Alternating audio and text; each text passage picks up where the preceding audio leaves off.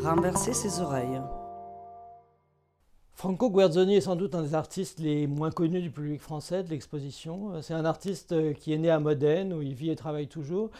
Et c'est quelqu'un qui a été associé à ce qu'on a appelé à un moment le groupe de Modène, qui était un groupe d'artistes qui comprenait notamment euh, beaucoup d'artistes intéressés par la photographie, euh, dont certains euh, sont présents dans l'exposition, Luigi Ghiri, Claudio Parmigiani, Franco Vaccari, entre autres.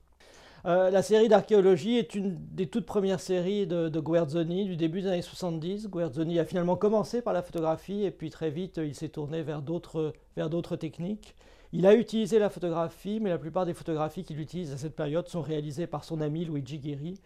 Et euh, il les utilise pour euh, faire ses compositions euh, qui sont assez euh, difficiles à, définir, qui mêlent donc photographie, mais également euh, dessin, peinture, sculpture, collage, gravure, autour justement de ce thème de l'archéologie, c'est-à-dire de matériaux et de temporalités différentes qui se rencontrent. Une œuvre qu'il a poursuivie et qu'il continue à, poursuivre d'ailleurs, utilisant toujours de temps en temps des œuvres de son ami Guiri, même si celui-ci est maintenant décédé depuis une trentaine d'années.